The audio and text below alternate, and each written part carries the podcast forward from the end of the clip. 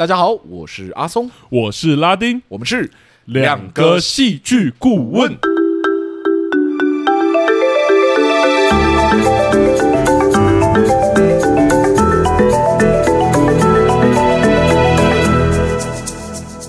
又谢谢大家回来收听我们的节目，欢迎大家回来。哇，终于来到我们闲聊篇的第二集啦！没错，马上就要迎来我们第十一季了。其实有一点点还想要继续再闲聊的感觉。对，其实有时候真的是不知道要怎么面对，就即将到来的新的一季的那种感觉。不过大家也知道，说我们两集闲聊篇其实也不见得真的就是闲聊、嗯、啊。不知道从哪一季开始呢，我们就自己在那边发疯，想说其中一篇闲聊篇，我们来聊一些比较专业的戏剧理论的知识好了。然后结果差点把自己弄死，真的是。但其实每一季的回响还蛮好的，嗯、所以我们就一直停不下来。每一季的结尾，我们都会想说，哎，有没有什么有趣的，就是思辨啊，有关戏剧相关知识的思辨，可以把这个主题带给大家，这样子。对，或者是分享一些我们自己的看法跟见解啊，等等等。是的，那到这一季的结尾的时候呢，我就跟拉丁在聊说，哎。第十季的结尾总是要聊一些比较有意义一点的主题，这样子，好像我们自己选的那个门槛也高起来，这样不能随便选一个主题就把它聊掉了。是是是，那我们认真想了一下，想了好几轮，选了几个题目出来讨论之后，我们觉得，哎、欸，有一个题目其实我觉得是蛮值得跟大家一起拿出来讨论的，就是在我们这个节目从第一季开始到现在，其实我们在过程中都蛮常聊到一个概念，嗯，那个概念就是戏剧是一个相对奢侈的说故事美材。没错，而且我们其实几乎每一季一定都会提到这件事。哎，其实我不敢说每一季一定会提到这件事情，哦，没有，因为我后来蛮常提到的，所以我觉得每一季应该都有提到。是是是是，那这个概念呢，就是我们在节目里面通常就是讲一讲而已。其实我们也没有认真跟我们的听众解释说，为什么是奢侈的说故事没才啊，它奢侈的点是什么啊，等等之类的。到底指的是资本呢，还是指说就是创作的人力啊，还是怎么样？到它到底奢侈在哪里？那这个题目的答案呢，其实，在我们每一季的不同阶段里面，都会透露一点点答案，透露一点点，从来没有把它整合成一集过。那我就想说，好啦，其实到第十季的结尾，我们好像可以跟大家好好聊一下，我们平常在说这句话。到底是什么意思？嗯，这样子，那就变成是我们两集比较严肃的那一集闲聊片的主题。没错，那事不宜迟，我觉得我们就差不多直接进入到我们的讨论了。好，OK，拉丁，我想问你，就是我们这个节目常常聊到的所谓的戏剧是一个奢侈的说故事媒材，你觉得到底指的是什么？那个奢侈的点到底是什么？因为其他的说故事媒材，好比说小说，好比说漫画，好比说就是我们之前聊过的各式各样绘本、展览等等之类的，或者可能是音乐创作、配乐等等这些创作品啊，其实他们都有他们非常专业的地方。是我们作为一个戏剧人，我们为什么会觉得相对于其他的说故事媒材来说，戏剧这个媒材是相对奢侈的？嗯，对。我觉得这点还蛮有趣的，因为我确实觉得我们很常提到这一件事情，通常是想要强调说，其实戏剧本身是有它的限制存在的。嗯，可是我觉得我们一直滥用它的危险，就是其实每一个就是故事媒介都有它有限制的地方。是是是，对，就例如说我们很常提到的，比较有时候比较是在呃我们在说戏剧可能它不能讲同时两个主题啊，或者是它必须要意识到它有这个奢侈的条件，所以它可能有它的时间性。如果你同时要讲很多太贪心，可能会有抢交。或者是顾此失彼的状况，可是就像你刚刚讲的，其实音乐是有它很明确的时间限制，是或者说绘本那等等的，当然页数啊，没错，对不对？你总不可能一本绘本然后跟小说一样两百五十几页，对 对。那我们为什么会这样讲？我觉得主要还是在呃，可以从几个角度来说吧。嗯哼嗯哼，我觉得我就先从最。直观，然后最肤浅的印象来讲，就是他很花钱啦。对，我们讲的那个奢侈，就是真的很奢侈啦。对，因为我觉得，如果大家稍微有知道，其实我也是后来听到一些数字，我是真的吓一跳。是，因为我以前已经觉得剧场可能超级贵了，它已经不便宜了。对，尤其是人事费或者什么，我们做一个很简单的小剧场，大家在进剧场看的时候，可能觉得哦，跟那种大剧场完全没办法比。可是小剧场可能光简单的人事，还有大家所看到的灯光啊、背后的人力啊、演员的表演。演，光剧本加起来可能就要个二三十万。我说最简单的小演出，可能就跑不掉。是，那除非学生制作，然后大家彼此就是稍微妥协 一下人事费，可能可以稍微再往下压。是，但光要做起来，你就很难想象说，哎、欸，我今天自己想要写一个故事。然后我要先准备二十万或三十万，你很难想象这个。就纯材料费其实就不便宜了，对而且这是在剧场里面的而已。如果我们要聊到，因为剧场是在有限的空间里面做嘛，我们就是把外面的空间有的材料搬进一个空间里面运作，去搭建它，搭起来，然后让就是这个魔幻在这个空间里面运作。是。但如果我们聊到的是影视，Oh my God，就是你可能要在便利商店拍，你就要去租便利商店一整天。嗯，你要在哪一个地方拍，你就要先去讨论。可能有一些大型的场面，你还要先封路，是，你要一些很特别的视角，你可能还要租那种无人机等等之类的去拍摄。嗯、像最近的周主就讨论谈论到，就是无人机的一些技术这样子。对，或者说像它有一些光，你可能要用一整个晚上，可能你要维持那个光，就还有可能要有灯光技术人员在。对对，所以光每一个组别，就大家看那个电影。后面那个跑马灯应该都已经知道了啦。我知道说剧场大概两三百万就可以做非常非常好的作品，非常顶级的作品。我不敢说顶级了，两三百万我觉得就是一个常规进到比较中小型剧院里面，嗯，可以做到不错作品的等级。这样，如果真的要到顶级，可能一两千万。真的是封顶了，这个制作预算对于很多的剧场作品来说，就是非常好的预算，就可以说真的是顶级了。对，那如果是一些真的是比较大型的标案，那个我就不列入参考里面。那种要几亿元做出来的舞台剧作品，那个就真的是少见中的少见。对，因为它的定位可能也不同啦。是是是，他要他要就是像我们刚刚讲，它的运商业运作方式可能也不一样。那当然不一样。我知道两三千万是可以直接把国外的团队直接叫到台湾里面来，应该说请到台湾里面来。对。对对对，对，大概两三千万是可以是很封顶、很封顶的舞台剧作品。嗯，在电影里面，我有听人家讲过，两三千万其实是基础的预算。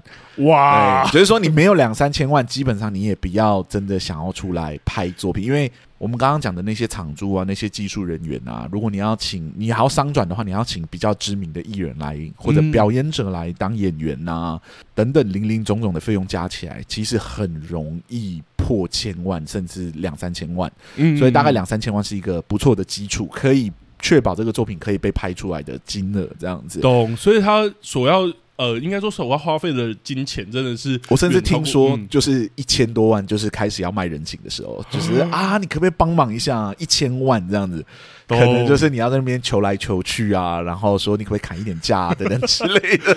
如果是剧场的一千万，我们应该会是抢着做的。对，就是剧场的一千万，我就讲了，可以做到很顶级的作品的。对，他就说：“哎，要找演员。”然后我说：“啊，你们预算多少？一千万，好，我接了。”对对，我觉得可能一千万对于做音乐剧来说。才可能会比较紧绷一点点，因为我知道做音乐剧，如果你要请到大型乐团出来演出，啊、那你只要 run 起来，还有所有人的住宿费，其实是很容易破钱的。是对，但是。一千万的预算对于一个音乐剧制作来说，也是一个很不错的标配了。嗯，对，其实可以做到很不错的作品了。讲真的，可以理解啦。我们光比较就是戏剧作品跟影视作品，就舞台剧跟影视的话，嗯、你就已经知道说节目册翻开，然后后面的人可能二三十个，或是四四五十个，已经算很多了。是是，是。然后那个电影后面跑马灯动不动就一百多个，他所有要动用到的资源跟金钱，那当然是绝对没有办法比较。所以可以理解说，很多人我听到的是。说一千万可能才是刚开始而已啊，对。那如果是拍影集的话，可能单集没有个三四百万，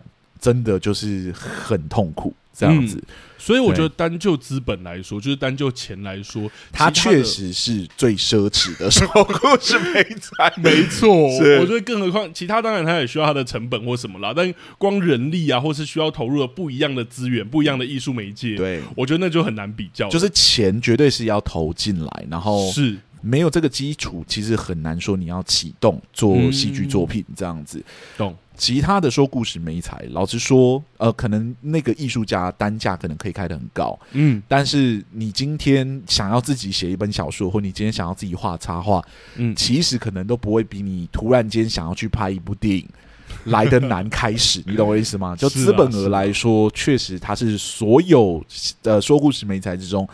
感觉是最贵的一个，嗯，对，就如果我们单纯论要投入的资本，可以启动的资金这样子，然后更不用说，它确实是人力耗费最多的一个类型，就是艺术类型这样子。对对，而且我觉得我们刚刚制作端讲的还是钱的部分而已。是，我觉得制作端还要考虑到说它是一个商品这件事。对，所以我不是只是把这个商品做出来而已。应该说它的成本如果这么高的话，势必得变成一个商品啊。啊、嗯，对，就是如果你说它今天可能就是一本小说，然后是我自己写来当好玩的，嗯，可能我不收钱的做这件事情，这样子，我想要做一些自我实现跟自我证明。对，我在网络上写网络小说是一个部落格式的写的，当兴趣写这样子，我真的可能是可以做到近乎零成本的开始创作这样子。可是你谈论到戏剧作品的时候，其实很难是零成本了。懂？对，就是如果时间就是当然都会花时间，对对，都会花时间。任何的创作都需要时间去孕育。可是可是戏剧作品它的启动门槛真的就是相对高。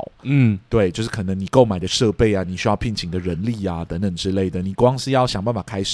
我听说学生制作，因为我们之前戏剧系在 我们系上就是做毕业制作的时候，一个毕业生出到一两万块，其实已经算不错了。我有听说一个人出到四五万，我们都已经觉得哇，你是要做什么大制作这样？对，已经觉得哇，你怎么负担得起？对，就是我们做剧场的，大概听到这数字，毕业就是学生制作毕业生要做这个制作，这个金额我们都已经觉得哇，是感觉会很漂亮的作品这样。嗯嗯嗯。然后我们再转过去看，就是隔壁的电影系。他们可能三四十万才有办法把一部作品给完整给拍出来，所以他们如果只有一个毕制生要做一部，他一个人就要出到三四十。对哦，因为我觉得有可能有各式各样的原因，因为好比说我们剧场里面真的不用那么写实，它有一个剧场的魔幻在，你可以用想象的去填补。那等于说，好比说我要请一个老人，或者我要请一个比较有年纪的。就是妈妈，我可以真的找同龄的人，然后稍微化一个老妆，是。就让他上去演，然后用用演技啊等等的去做是去做魔幻。电影系就没办法，他如果要找一个老人，他真的就要去找外面可以接老人的，就是演员，哦、是可能年纪外观真的就是老人，你不能叫一个年轻人化老妆，然后在电影面前演，那个在镜头面前是很容易让人觉得就是很假的，对，那个美学不一样。对对对对，所以我觉得他们会资本会变那么高，是因为他们真的需要请外面的人，嗯，想要外面的演员来。那你要请外面的演员来，你就要给人家一笔合理的工作费嘛，而不是学生，为什么要免费帮你等等之类的。是，而且他们其实拍的影片，我记得大概是五到十分钟，或者是十到二十分钟那样的篇幅而已。五到十分钟，我记得好像是十。十分钟到十五分钟吧，哦，对，然后这样大概就差不多要花到三四十万，哇！更何况是如果真的是一部一两个小时的电影，把它拉到一两个小时的电影的话，你就会觉得哇，电影真的不便宜耶。对，所以它资本被拉到那么高的情况下，好像势必就得被变成一个商品嘛。就是说，如果它今天是个比较正式的作品，好比如说专业的制作公司做的，或者说就是政府投资下去做的。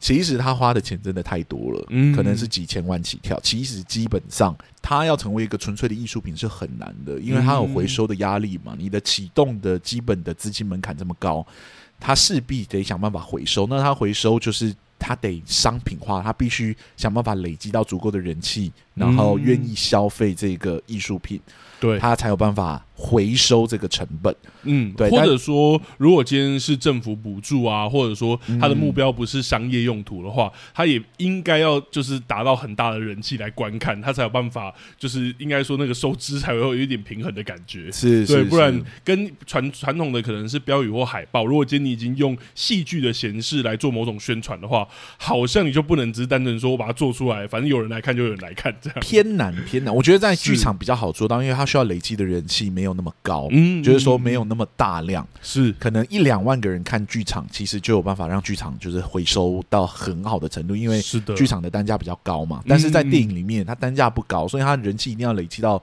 可能几十万，甚至有一些要到百万，它回收的量才会觉得是合算的。这样子，对对对对，对，那个就是有压力了。对，你看像 YouTuber，你要。累积可能几百万观看数，大家都觉得很难，更何况是你要花个几百几百块去看的电影，还要花时间去看的电影，对，对，所以它势必是要有一点点商业性的吸引人气的角度，嗯，去吸引观众进来看这样子，所以它确实有必须成为商品的那个面向，它必须能对于一般大众是有吸引力的。懂，对，所以他必须要让自己有吸引力，而且呃，可能他背后他必须要作为一个商品，他还必须要有一些行销预算等等的。所以如果以奢侈的角度来说，是 我先用第一个最直观、最肤浅的角度，钱的角度上或创作端的角度上，呃，制作端的角度上，包含制作跟行销，它当然是一个最昂贵的说故事媒介。我刚刚讲的。两三千万有好像其实是不含行销的哇！我听说行销的算法是要在就是制作预算上直接乘二，就是你制作预算。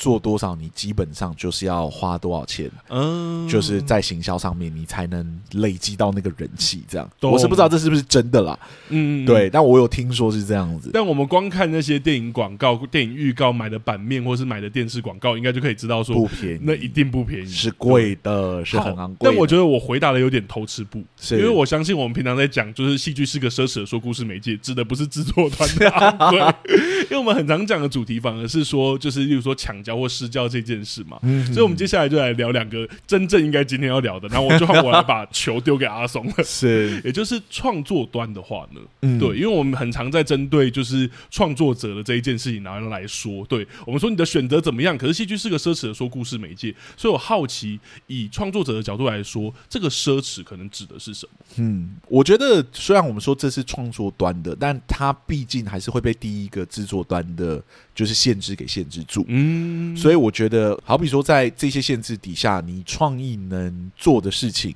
就会有限嘛，因为它有一定要成为商品化的压力，你必须想办法博得大众的欢喜等等之类的。这些其实都会间接影响到你能在一个作品里面做的选择啊。对，那这就是他在创作层面被制作层面牵制住的某一种。就是奢侈面，懂懂对。那我相信说，想做什么就做什么这样。但我相信说，其他多少要商品化的艺术品，好比说我们刚刚讲的小说，或者说就是绘本，嗯，或者说漫画等等之类。其实如果你想要汇集人气的话，多少都还是要考量到这个点。对对，就是如果它要成为一个商品，多少都还是要考量你的大众取向到底足不足够等等之类。连 YouTuber 那种要吸引人气，他们都必须要考量。对对对，所以我觉得这东西。也不会全然是就是戏剧的自己的限制这样子，嗯嗯、所以我们虽然会说这东西会被制作端的资金、资本、资金给限制住，但我们常常在这个节目里面聊到的戏剧是一个相对奢侈的说故事美材，理论上是跟钱没有关系的。嗯，我们只是想说顺便聊一下戏剧是一个昂贵的制作品这件事情，这样子，没错，或者说它是个昂贵的艺术品这件事情，这样。嗯但我们在节目里面常常聊到那个戏剧是一个奢侈的说故事美材这件事情，指的其实是很艺术层面的东西。没错，就是这个艺术美材，这个说故事美材，相对于小说，相对于我们讲的可能漫画、绘本。展览啊，音乐等等之类的，它其实对我来说还是相对奢侈很多的。嗯，那我这么说其实是有好几个层次的，在戏剧作品之中，它有几个特质是比较突出的。那这些特质融合在一起之后呢，会让戏剧这个媒材相对于其他的故事媒介，还要奢侈一点点，嗯，那有哪几个呢？我觉得第一个我们可以先来聊，就是戏剧里面的时间性这件事情。哦，戏剧的时间呢，相对于观众跟相对于创作者来说，它是等值的，所以它有一个时间恒定的基础在。嗯。对于观众来说，他的一秒跟创作者塑造出来的一秒其实是相同的。没错，那这个是戏剧里面蛮明确的一个特色。它这是有别于像漫画或小说这样的作品的特色。因为像你读漫画或你读小说，我花多少时间写，不代表你要花多少时间看，嗯，对吧？或者说不会有说，我花一页篇幅，你就只能用一页只能看两分钟，一页只能看三分钟。对，就是我甚至我自己是有一个阅读习惯，尤其是理论书的时候，一段我会花很多时间去阅读，嗯、我会重读好几遍，都是可以的。是对，所以不一定说你一页你就有限制我阅读的时间，但好像电影就不是这样。电影不是这样，戏剧也不是这样。我觉得任何表演艺术类的，举凡舞蹈、举凡音乐，嗯、还有戏剧这些艺术媒材，其实都有时间恒定的特质。嗯，对，对观众来说，创作者给你的一秒，观众只能用一秒去阅读它。是，小说真的不是。对吧？我我我读像金庸的小说，我可能可以读一两个礼拜读不完，因为我就是一页一页每一个字细细的品尝它。但是有一些人就有办法一天给他读完。对，那你如果是想要一天追完一部剧，你没有开一点五倍速是很难做到的，因为它一秒 就是一秒，你懂我意思吗？哦，我懂，时间很定，一秒就是一秒，创作者拍出来的五分钟就是五分钟。对，那也就是说，对观众来说，你呈现给他的东西，如果你说它是十分钟的东西，他其实。如果要用正常的观看方式，他就会在十分钟内把它看完。嗯，所以它的特质就是它跟你的时间是平等的。嗯，对，你没办法，他没有那么大的弹性，让观众用自己的节奏去看。嗯，那个创作者本身要帮观众决定好一个观看的节奏啊，所以在那一个有限的时间里面，他必须有效的利用那个时间去达到，就是让观众觉得。看得懂的程度，这样子、嗯、哦，我懂那个奢侈的感觉。因为我如果今天写一段文字给观众，嗯，或者是给给读者，好像就是读者可以自己去分配时间，往往也可以去充分的去发挥我的文字啊等等的这样。可是如果今天是一段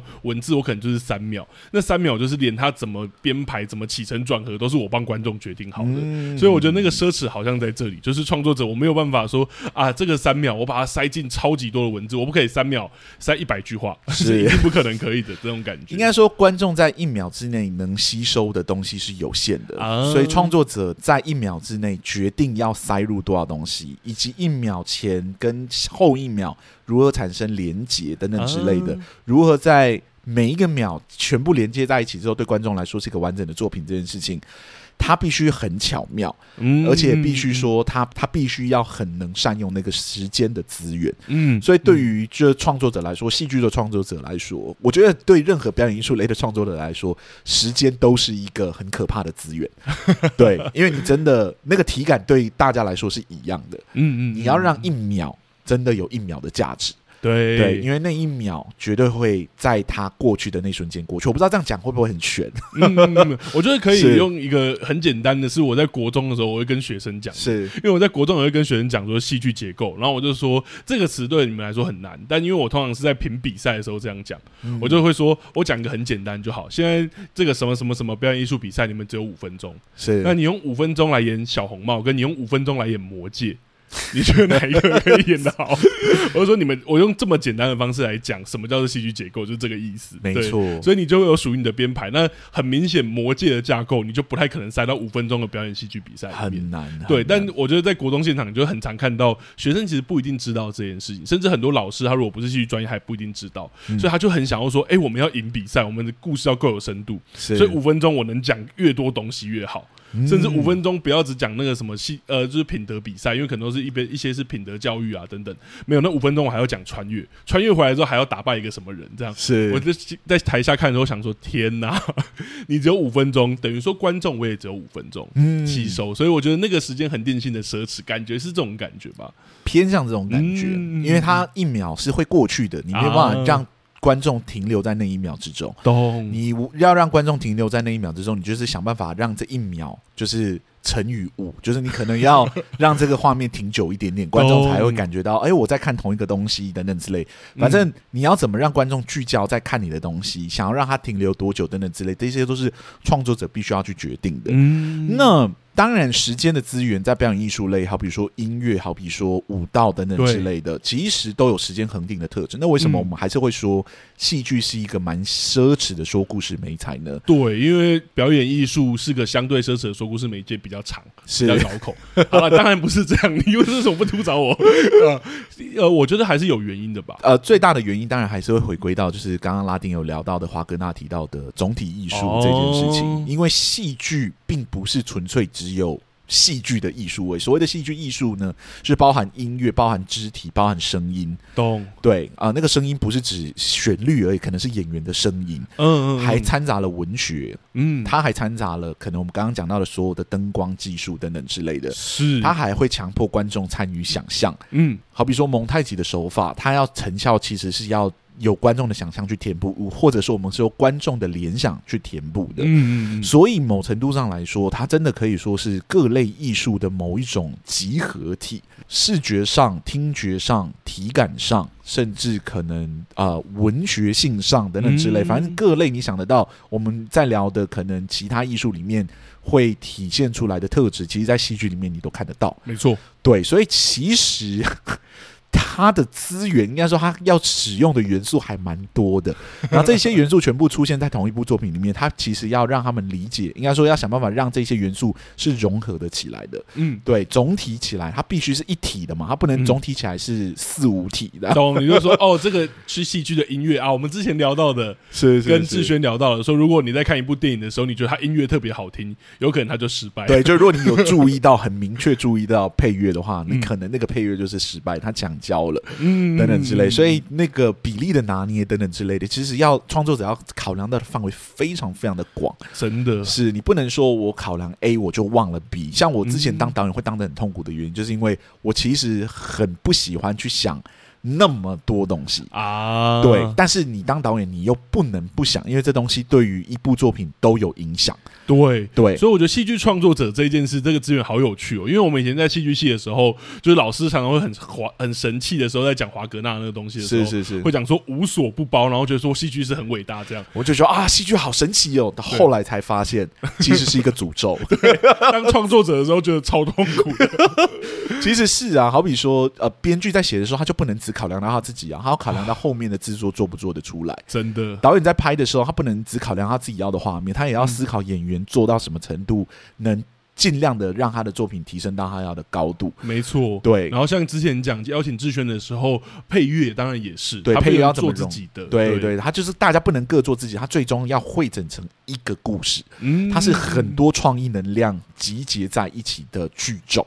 懂，而且我觉得这个总体性的东西，又加上刚刚前面讲的时间恒定性，是你要怎么让所有元素在一秒里面让观众感觉到，或者是把它综合起来？没错，你在那一秒之内要决定观众看到什么事情，听到的什么事情，然后这一些东西连在一起的时候，你又要让它是一个完整的故事，而且最有趣的是。他还有观众的参与嘛？我们刚刚讲的观众的想象力的参与，嗯，你又不能做的太长，你就是说这些东西全部包在一起之后，哦，它就会是完整的。结果你发现说你全部包在一起是六个小时，你这部电影要六个小时才看得完。嗯，对观众来说，他可能没办法。接受这件事情，他可能第四个小时的时候就开始恍神，然后就，就开始疲乏了。对，就有一些东西看不到，所以你又必须缩减到一个观者在观看的时候是舒服的长度。懂。某程度上来说，两到三个小时是极限了。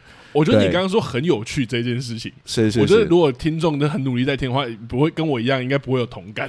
我刚刚在听你讲的时候，回想起过去一些创作的经验，我只觉得很想吐而已。是是是是，因为考量的东西太多了。我觉得他奢侈是这个意思，就是我们没办法真。它的资源很有限，它有它专属的限制，所以你没有办法，就是真的想做什么就做什么。对对，当然每个创作的媒介都会有这个特质，是。可是我觉得戏剧相对像刚刚讲，因为它有那些同整性啊，有那些时间恒定性，这些综合起来，我们才会觉得它相对奢侈。对，它有太多的资源，或者说太多的元素需要去照顾到，是。但是你又必须在。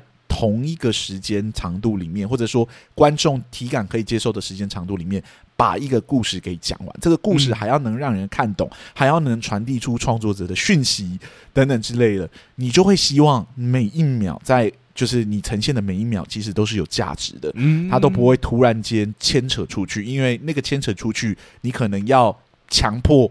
呃，编剧、音乐、灯光、舞台设计，一起配合你去往那个方向去，这样子。嗯、所以你在下任何的决定，在创作戏剧作品的时候，你都要不断的去考量所有的元素能不能辅助你把你那个东西给讲出来。如果大家都各做各的，对不对？那就有可能是你在看呃，我们最近有哪一部作品特别知名的？Let's say 周楚除三害好了，OK，有可能会看到周楚除三害里面的主角哦，在那边枪战的过程中，突然间旁边多了一个人在那边跳现代舞，或者说就是周楚的主角突然间开始跳起了现代舞 这样子，然后你想说发生什么事，为什么会这样子？然后你再发现说可能是动作设计突然间想要发挥一下自己的创意能量，所以就编了一段很漂亮的舞蹈这样。然后导演也没有多想，就是好吧，让你让你发挥你的创意，然后就硬加进来。但是才发现说，其实跟整体的调性是不合的。嗯，对，所以我就说导演呢，导演的创意。是牵一发动全身，他必须，他导演的创意会牵动所有人往某个方向去。嗯，对。甚至如果他真的要加入一个就是现代舞的元素，就像阿松刚刚讲的，他绝对不是只是花五分钟叫一个动作老师，就是做一个这个而已。音乐可能也会被受影响，是画面可能也被受影响，甚至编剧可能也会被受影响。对，我在写故事的结构的时候，我就不能是以就是原本周楚的故事的结构来写，嗯、我就要是写一个很表现主义，有会有现代舞突然出现的这一种方式。没错，所以你做任何一个决定，就是创作的奢侈事，你做任何一个决定都是一整群人的事。对，对我觉得这个是他很有趣，或者说就是让我现在不断的有点反胃的。我觉得戏剧的困难在这，但它的魅力也在这。它真的是很大的创意能量集合起来的产品。嗯，你为什么看一个作品的时候，你会感觉到这个作品是一个作品呢？嗯，那个其实背后可能是所有人一直不断讨论最终的结果。当你发现它不是一个作品的时候，可能就是因为有不少人正在往着他们自己想要的方向去，然后导致观者在介入的时候，或者在观赏这部作品的时候，没有办法把它想象成是一个作品。嗯，对。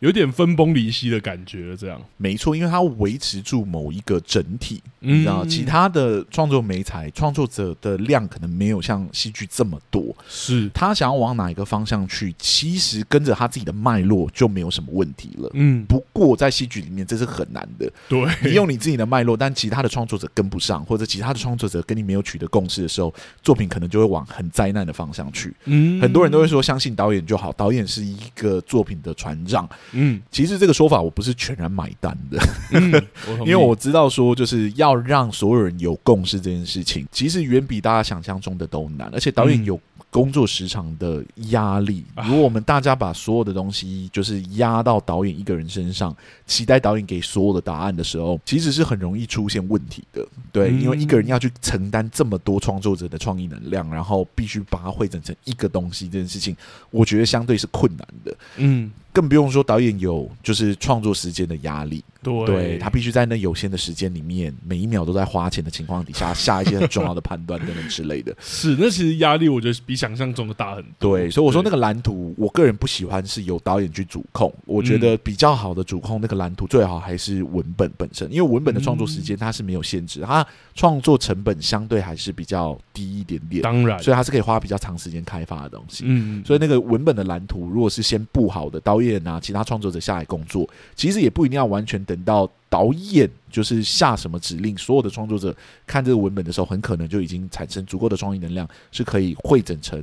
一个理念去运作的，嗯，对，那那个时候管理起来，或者说啊，用管理有点奇怪，就合作起来，我觉得就会很容易取得一个比较好的共识，这样子。嗯，既然我们都用船的这个比喻，也可以把它讲成说，如果今天航海图本身就已经画的够明确，是，是，是，那其实大家很有可能光看航海图就可以知道说，我们要的方向大概是在哪里。是，所以在导演去做这些沟通协调，或船长在做这些指挥的时候，嗯，他就不用真的要告诉每个人说，哎，你必须要完整的怎么做，怎么做，怎么做，嗯，对。而且，尤其是我们刚刚讲的航海图，跟实际上需要所有船员一起航行，成本一定不一样。是是是，是，所以我觉得文本这件事情，或者说，其实我们在戏剧系的呃训练里面，老师也会提醒这件事情。对，虽然那个时候都通常都是告诫啊，告诫我们说文本不能乱写之类的。对。所以我觉得蛮有趣的是，就是这我们刚刚讲的这么大的创意能量，你还必须绑在就是时间恒定的这个限制里面，嗯，你就可以理解说，戏剧这个媒材如果要把一个故事给说好，它需要。就是动用到的资源跟能量，还有你需要去思考的事情，相对都比你想象中多很多。对对，而且我觉得再加上我们其实已经聊过，就是创作端其实有时候会跟制作端绑在一起。对，对对，所以你不是只是在考量这些东西而已，你要考量到资本，对，对，考量到近期的，就是作品有没有跟你打架的东西。是。对对，当然，我觉得所有的领域都还是会多少被资本给就是影响影响到。但我觉得影视产业或者说戏剧产业，其实那个影响到的，因为资本额比较大嘛，影响到的分量还是相对比较多的。是的，你还是有希望它汇集人气的压力在。嗯，所以其实一个戏剧作品要成功，要能传递一个理念，它的分秒里面要安排的事情，其实都要蛮精密的。嗯，对，所以。我们会讲说，从创作端来看，它其实真的蛮奢侈的。嗯，对，你每一秒都不能浪费掉，因为你只要稍微浪费掉这个整作品的整体性，或者很多创意能量汇集起来的一个整体感，可能就会溃散掉。嗯，这个总体艺术就不成立了。这样子，它维持住那个总体艺术的幻觉，其实是。牵一发动全身的那种感觉，嗯，对。而且我觉得，其实、哦、我觉得讲的好像差不多了。我们讲了创作端，然后跟制作端都说了，嗯、但我觉得还有一个是很有趣的。我觉得一样的可以先。应该说来问阿松，是因为这其实是我自己啊，我分享一下我在呃就是创作路途上遇到的困难。因为我觉得有时候我们其实会考量到这件事情，例如说我们在学呃剧本创作的时候，老师也会说你必须要考量成本啊，你必须要考量整个制作面啊，所以我们写不肯天马行空的事。是是。但往往会遇到的问题是，当我们写完这些的时候，我们交给老师看或者交给我们的朋友阅读，然后我们的朋友就会跟我们说一件事情，说我有点看不下去。啊，或者说我有点怎么样怎么样怎么样，然后我觉得也更有趣的地方是，好像在观看上其实也存在着这一件事情，就是我觉得艺术其实本身是一种传达，对、嗯、我们不可能说就是我想要说什么话，然后你听不懂听不懂没关关我屁事，对 不对？我讲的有点凶，就例如说你也不可能说我要拍一部恐怖片，结果传达到观众那边，他看完他觉得超级好笑，而且你没有要做好笑的意思，我相信这也好像不会说是一个成功的创作，是，所以我觉得观众那一方面好像也有属于他自己的呃一些。些特质啦，尤其是我以前很喜欢写一些独白或者什么的时候，然后很多人都会跟我说，很多老师都会跟我说，就是这个观众看不下去。嗯，那我那时候完全听不懂这是什么意思。嗯，我有一段时期是在这个状态里面溺水的，就是我不知道观众到底什么东西看得下去。所以我也来问阿松说，我觉得我们好像还没有讲到这一块，就是所谓的呃观众端的奢侈这一件事情。嗯，其实观众端的奢侈才是我们常常说，我觉得戏剧是一个奢侈的说故事没才的主要原因，没错，对，因为我们其实是站在评论者的角度在，在或者分析者的角度在讲这句话嘛。嗯，我们站的立场其实不是创作者的立场，我们站的立场其实是观者的立场。嗯，他为什么会这么奢侈？其实也是因为观者能接受的东西是有限的。哦，我们刚刚讲的时间恒定啊，跟你想要发表的创意能量，你可以说就是。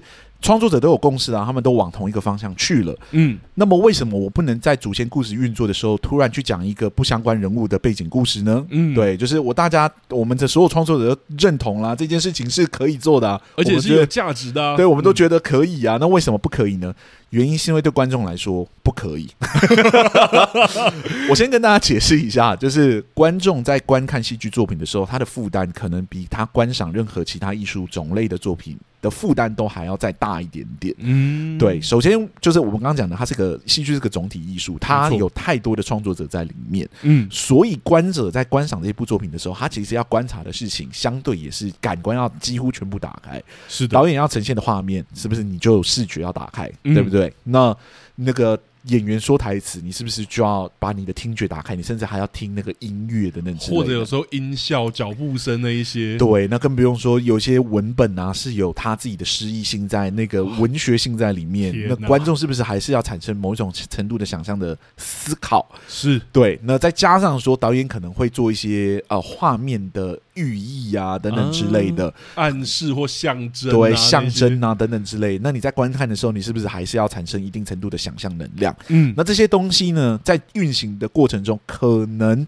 还会激发你很多的情绪。哦，这是一定的，可能喜欢，呃，可能是开心，可能是难过，可能是怎么样，愤怒，对，愤怒等等之类的。嗯、所以呢，你的情绪也同步在运作。哇，某程度上来说，你观赏戏剧作品就是一个需要高度专注的一种，就是体验艺术的方式。我完全可以想象，是因为。对我来说，啊，这好像听起来有点像借口。是是是，我一直都觉得观看戏剧这一件事会让我蛮累的。是，就是所以，如果我真的就是很累很累，就是如果学校的工作啊或者是什么真的很疲劳的情况下，我在看一个戏剧，我其实有时候会需要看完戏，我还要需要一段时间去消化它。嗯，对，甚至我有时候不知道各位就是听听友有没有办法想象，剧友有没有办法想象，我其实看完一些相对重的作品，尤其是韩国的作品，嗯，我晚上是会做很多梦的。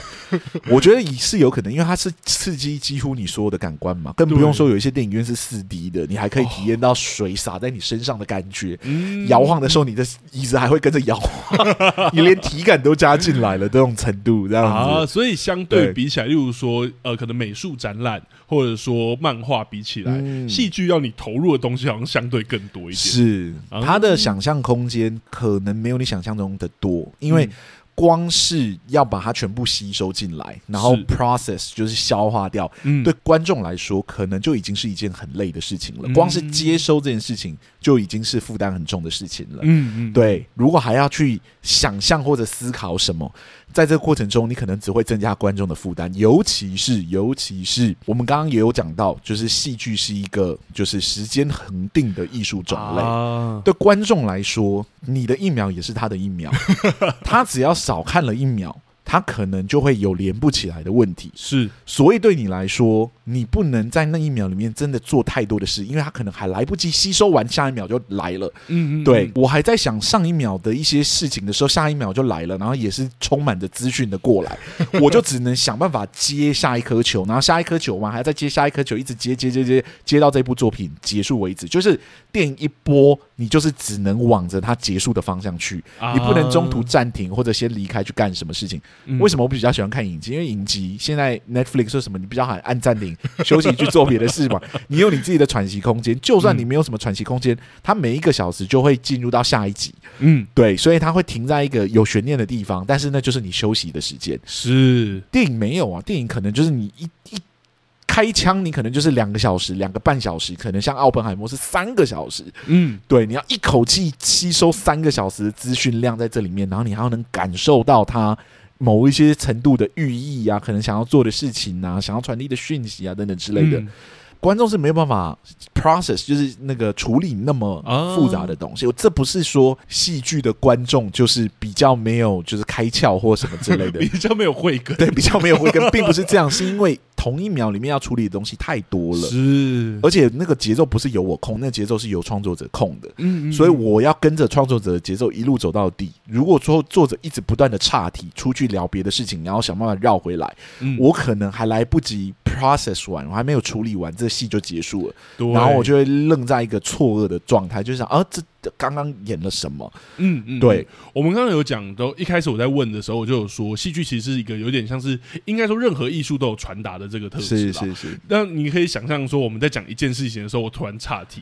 对，那我当然就要分配注意力，就是观众或听者就要分配注意力去听你那个岔题的主题，是，是，但注意力有限，嗯、尤其是在时间有限的情况下，所以时间有限的情况底下，我觉得小说或者说刚刚说影集，就是小说比起影集又更容易岔题，是因为更适合岔题，是因为我们就可以分配自己的时间。嗯、我可以说哦，我就刚好这个岔题，或者这个岔题我觉得很无聊，我可以很快的带过。是我反正大概知道说哦，反正就一个男的在这里拿了一把枪嘛。OK，对，对对，你花很多的篇幅，很多的那个精力去描写那个场景，我想说好，我稍微看过就好，我没有那么感兴趣。嗯，但电影没办法，我就是得坐在那边，你的支线二十分钟，我就得坐在那里看二十分钟。对，看你交代那个男的只是拿一把枪，而且我的感官要全部打开。如果说你是看武道或者你看音乐，应该说你看。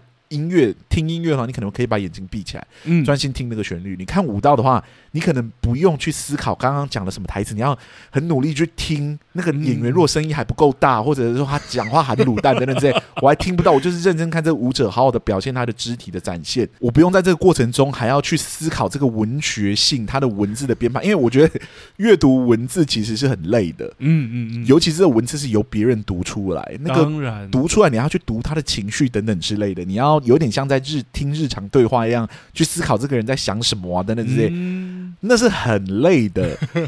对，而且你不是只专注在文字上，因为有太多东西会影响这个传达了。是，是是，尤其有时候那个文字如果又有诗意化的处理，或是我们之前讲过，有时候演员又会说，呃，角色又会说谎，嗯的情况下，那真的是负担其实非常大。对，所以我们有时候在讲，就是戏剧是相对奢侈的说故事媒介的时候，好像比较是站在观众的角度在讲，为什么这样会让我觉得失焦或抢焦？对，或者说你不失焦的方式，可能是你要花很大的篇幅把它扣回回来。嗯，可你花很大的篇幅扣回来的时候，它会出现什么状况？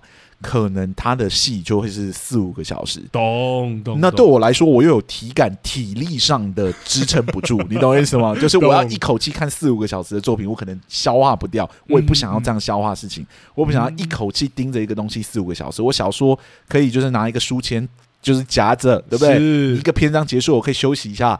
去喝一杯茶或者怎么样再回来等等之类，但电影不是啊，或者影集不是，它就是一口气一直放到底。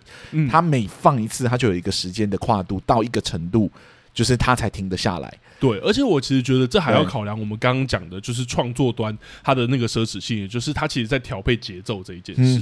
所以，像我觉得看影集，虽然现在影集是很方便，说都我们都可以按暂停、倒回去等等的，是，但其实有时候还是会很影响那个节奏。所以我有时候就是我有时候看影集的时候，好，我老实讲，追剧的时候，我有时候会想要做其他事。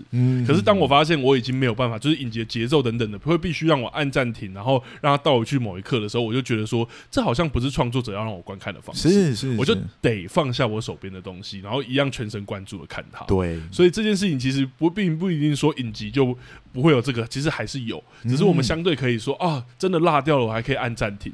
但电影有时候去电影院，我我懂阿松说真的很痛苦，尤其是有些电影就是三个多小时的时候，是奥本海默，他只有三个小时出头这样。对，对，但是像奥本海默这样的作品，我觉得就处理的不错，他的支线非常的复杂，可是他有尽量把他的主线给呈现清楚。是的，不过因为他想要呈现的主线有两条，所以我们当时也有聊聊到这件事情，就是说我高度的专注看你。然后突然间主线换了，主角好像也换了，就是这种情况底下，对我观赏的感觉是不是好的？我们针对这件事情有做很深层的讨论，嗯、但那个基础也是在于，因为我高度专注，你看三个小时，嗯、我不太知道我有办法把它，就是很快速的判断说，其实这两个故事要分开看，还是我们要把它当成一个主线看，或怎么样？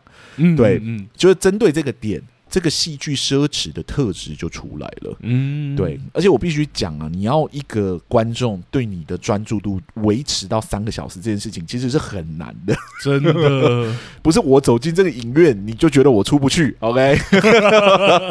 对，我要专注看你三个小时，你每一个节奏，你安排给我的东西都是要你。认真考量到观众端会怎么吸收它的过程，因为观众要投资进来的精力是很庞大的。没错，你看一个 YouTube 十五分钟，超过十五分钟的 YouTube，你可能都不见得想要点开。对，这个应该是大家就是现阶段这个时代，我们已经很知道了，就是说 YouTube 不能做太长内容。对，如果你想要就是说我要参与一个三，不要说三个小时，两个半小时的电影，嗯。就是你要我专注看你两个半小时的影片内容，欸，哎，这个对于就是这个时代来说，我不要说是这个时代，是任何一个时代来说，其实都是很耗费精力的事情。没错，其实我们通常在教学里面有一个术语会说，就是学生能够专注的时间大概就是十五到二十分钟。嗯，所以在一个就是课堂的编排里面，你认知的内容或者说要让他今天一定要学会的内容，最好安排这样。其他时间你可能就要安排练习或者是什么其他的刺激，然后来让他持续可以参与你的教学活动，对，所以更何况是刚刚讲的，你是真的坐在那里，就是他他指的东西是说，那二十分钟的意思是说，学生坐在那里单纯听老师讲，或者是单纯做吸收这一件事情。嗯，那其实看电影都是一个几乎是坐在那里吸收的事情，是，对，所以我们要让他做一件其实是真的还蛮不自然的事情，所以创作者要投入的能量其实真的很大，没错，对，要考量的东西很多，所以要考量到观众能接受的时间长度在这里。你的电影作品就不可能太长嘛？你电影不可能那么长，你能岔出去的篇幅就有限。嗯，对，你稍微一岔出去，观众稍微 lost 掉，就是刚为什么呈现这东西，可是你下面已经开始在演其他的东西了，啊、观众还卡在上一个画面里面很久，就是等下刚刚为什么？为什么要有那个？对，为什么要有那个？但是他已经错过了你接下来可能要给他看的很多的东西，嗯，那就完蛋了嘛，对不对？所以戏剧是一个相对奢侈的说故事媒材，讲的就是这件事情。观众的关注是很奢侈的，嗯，对，你要观众不断的关注你，然后要能同时理解你想要传递什么，你必须把障碍给排除掉，试图适当的让观众。有一个舒服观赏你的方式，不然你只要稍微让它卡在某一个不该卡的地方，你的时间继续往前，它的时间体感还卡在上一个画面之中，你可能就失去这个观众了。这个观众可能就已经看不太懂你的作品是什么。没错，或者说我们刚刚讲的那个传达，对这个观众来说可能就失败了。对，所以我就说了嘛，嗯、就是我们之前会聊到的戏剧是奢侈的，说故事没才讲的，就是你现在让我看这个东西，你就是让我不去看所有可能其他的东西。嗯，这个东西一定要够重要吧？你懂我意思吗？哇，如果你这东西不重要的话，我在这里卡这么久的原因是什么？打一个问号。对，我们觉得提到奢侈，可能就会提到有东西可能被限制。那既然那个有有限制的情况下，好像要考虑的就是创作者其实是必须要谨慎自己所有的选择。我这一秒到底值不值得你一秒的关注？嗯，对嗯我这一个分钟停留在这个片段里面，可能三到五分钟，我这三到五分钟值不值得你三到五分钟的关注？嗯，如果我们要谈论到它值的话，那一定是一定是它跟这个故事里面是有至关重要的连接。嘛，没错，对，当然有时候你会说，哎、欸，可是戏剧也不可以一直那么紧凑啊，要有一些呼吸。啊、对，对，对我们得说，连那些呼吸那都是编排，对，那些呼吸都是创作者需要需要去思考。哎、欸，我观众看到这里会不会太累了？对他的专注是不是需要一点点的释放？对，所以你不要跟我说，哎、欸，不一定要这样吧，有时候可以呼吸。我就说，那个呼吸也是创作者想的啦，创作者很累。对，因为要跟观众有充分的沟通嘛，所以你在编排的故事上，我们常常讲说，因为它很奢侈，所以你的故事编排最。最好都是让它有效果的，每一个东西安排进来，都在辅助你把你的想要讲的故事讲得更好。没错，你不能说哦，我稍微岔出去，只是因为我想要稍微聊到这件事情，但没关系，我很快就会切回来了。那个稍微岔出去一点，观众稍微跟出去，他没有回来。观众就消失了，因为时间恒定嘛，那一秒的推进还是会一直往前推进。嗯，对。但观众如果不小心插出去停在外面，他真的就有可能消失了。没错。然后看完之后就会想说。刚刚到底为什么有那个东西？嗯，然后创作者才出来说啊，那个只是我想要加的一点东西而已啦，其实不是那么重要。对，我觉得这个如果有在创作的剧友听，因为我自己当时其实就对这个很有感，是就是我们那时候很多时候创作者有他想讲的话，是有时候我们就想说。以前啦，我会真的觉得说，真的有那么严重吗？就是我就说，我就很想要讲这个，我稍微讲一下，我也没有不讲那个啊。嗯、对，可是那个时候就会很多人会有反感，或者说我会发觉很多人就会问我那个问题，嗯、他就问我说，就是比如说我只是想要让这个角色稍微出现一个奇怪的角色，然后做一个什么事，然后就让观众自己去联想。可是大家就会一直问说，那个人是谁？然后我就想说，那个人不重要，那他为什么出现？对，然后我想说，我我就只是很想讲一个什么，你不要那么关注他，你不能忽略他吗？没有，我的听觉、视觉、我的思考，我对于整个文本的脉络的理解，在。零点几秒之间被他拉过去了，嗯，这个是很奢侈的拉过去啊！我当然会想说，他为什么值得我两到三秒的关注？没错，我的两到三秒到底是献给哪一个重要的角色？对，所以我觉得这个东西超级有趣。就是我说，他对创作者来说听应该会蛮有感觉这一件事，然后好像也比较可以阐述说我们所讲的那个相对奢侈到底是什么？是是是是啊！我刚刚聊到的音乐，跟我刚刚聊到的舞蹈，虽然我们都说他没有。戏剧感觉来说相对奢侈，因为需要刺激的感官没有那么多。嗯，但是不代表他们不奢侈哦。对我来说，舞蹈啊或者音乐也都是一个很奢侈的说故事媒材。我同意。对，因为逻辑是一样的嘛，时间恒定，嗯、时间是不断的在往前推进。你第一个音节放下去，就是一路往到底。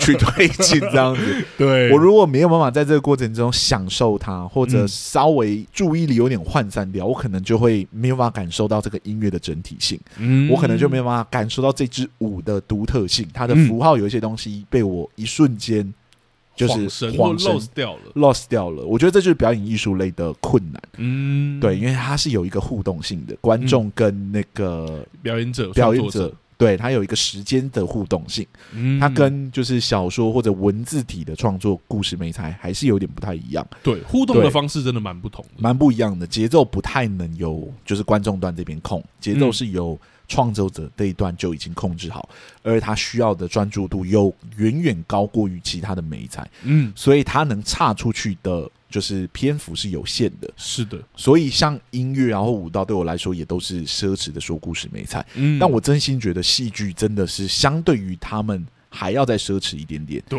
因为它是在就是有文字文本的基础上加入了动作，再加入了音乐。对，你可以想象是没有台词的音乐嘛，嗯纯粹欣赏那个音乐，对不对？对你可以想象是没有音乐的舞蹈嘛，你就是纯粹看那个动作、动作的对对对对，这样。但是戏剧基本上能用到的元素，他都会尽量用到，因为对他来说都是辅助把这个故事给讲好的一个方向。所以对观众来说，那个专注度其实是蛮累的。对。对，相对是真的是最奢侈啊！我觉得我已经可以很有自信的跟大家 聊完这一轮，本来想说啊，是相对奢侈，没有，就是最奢侈的说故事媒材。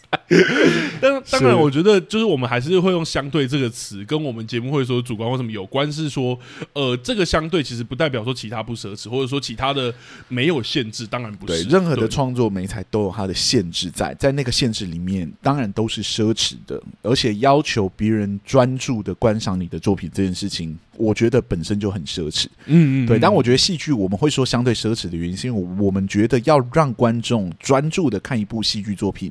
是相对困难的，嗯嗯，对，你要拉住别人去观赏你作品的所有细节，好比说音乐的运用、戏剧的运用、表演的运用，然后画面的构图、色彩的等等之类的，声音的配合啊。对，如果你是比较明确的武打戏，你还要看那个动作的编排等等之类的。更不用说，还有文字文本的思考、拆解啊，去剖析它，必须把它当甚至当一个文学作品在看。嗯嗯嗯。然后我觉得最可恶的是，有一些导演还会隐藏一些彩蛋，你还要去，时间就不够了，我还要在那边挖彩蛋。对对对，我还要猜，我还要对我对对。那你有看到我我刚刚藏了一个彩蛋吗？说。嗯我看你的作品，我都快要累死了，我还要去找你的彩蛋，这样对吗？这样子，对，像之前我们聊过那个魏斯安德森的作品，是他的电影就很喜欢藏这些东西，藏在一些就是文字里面，或者是一个报章杂志刚好贴在那边，那也是重点。对，对我光看你的故事，我都快要爆炸了。好了，没有了。我觉得看彩蛋可能是看第二、第三次的时候会觉得很有趣的东西。所以你看，连导演连一些彩蛋他都要先想好要怎么安放等等之类的，他也不会在那一刻就让你发现他，可能之后。第二次看的时候，第三次看的时候，你才会去把它挖出来，然后列出一个彩蛋表，这样子跟大家讲说，这是这部作品里面有的彩蛋啊，等等之类的。嗯嗯，很多的细节，电影的细节都是你看第二、第三次的时候，你才会有办法看到。嗯，对，这就是我觉得这个作品很难的地方，因为那个时间恒定的，就是限制、限制或者说特质，其实已经决定好，你能在有限的时间内看他的感觉。对，能吸收多少事情？对，我觉得已经限制了他们大概看的观众吸收的内容，大概就是那个范围。那我觉得其他的故事媒介当然也会有属于它，就是吸引观众的那个困难，或者是那个奢侈性。是是是。那这也就是我们有故事媒介专题的原因，因为我们对故事很着迷啊，所以我们在聊。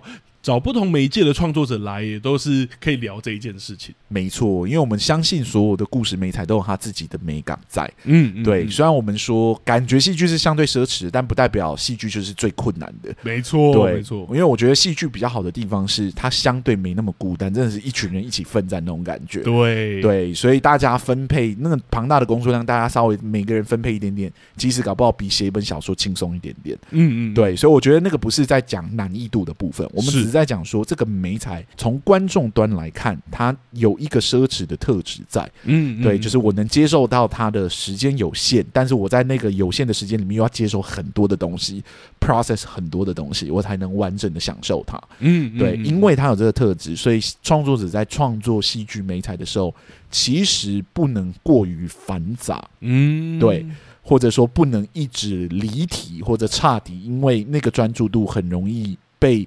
打乱，或者是被这些岔出去的事情给打散掉。是的，是的。所以我觉得这就是我们想要说的。至于困难难易度的部分，就真的不是我们的重点了。对，对，对，对，这不是戏剧是奢侈的说故事没才的原因。嗯，对，嗯，我觉得任何的创作都是困难的。对，隔行如隔山，每一座山都有他自己的要登的高峰，或者说必须面临的障碍。对，是的，那些对于个体来说。都是蛮困难的 是，我我觉得这也是我们那个有时候故事媒介专题会觉得很有趣的地方，是是，是，因为都可以看到大家怎么练自己的筋，怎么当一个自己的修饰。没错。好了，我觉得今天聊到这里差不多了。希望我们今天聊的内容有带给大家一点点启发，嗯、或者一个思考的空间啦。这样子，这一直都是我们录闲聊片的某一种。期许或者说就是初衷了，没错没错，让大家有更多的空间可以去玩味。实地，那第十季今天来到了一个尾声，嗯，接着下一周呢就要进入到我们的第十一季啦。没错，那第十一季就像我们之前说的，其实想要调整的方向有点多，那希望在第十一季这个转折期呢，能慢慢的把我们一些新的想法带给大家，嗯，然后跟我们产生一些新的互动。然后带给大家一个不一样的感觉，没错，非常谢谢大家陪了我们十季，嗯，那第十一季准备来了，希望到时候大家能继续陪我们度过下一个十季喽，嗯，那我们两个戏剧顾问今天录到这里就差不多了，谢谢大家，谢谢大家。如果喜欢我们的节目的话，欢迎到各大 Podcast 平台给我们五星的好评，让更多人听见看见我们。如果想要赞助我们的话，我们的赞助功能也已经打开了，给我们一点支持吧。如果呢，想要跟我们互动。或者说，针对今天的主题有什么想要跟我们做交流的地方，脸书、IG 欢迎都私讯我们，我们这边都会尽快的回复你哦。嗯，那两个戏剧顾问今天就这样了，谢谢大家，谢谢大家，拜拜，拜拜。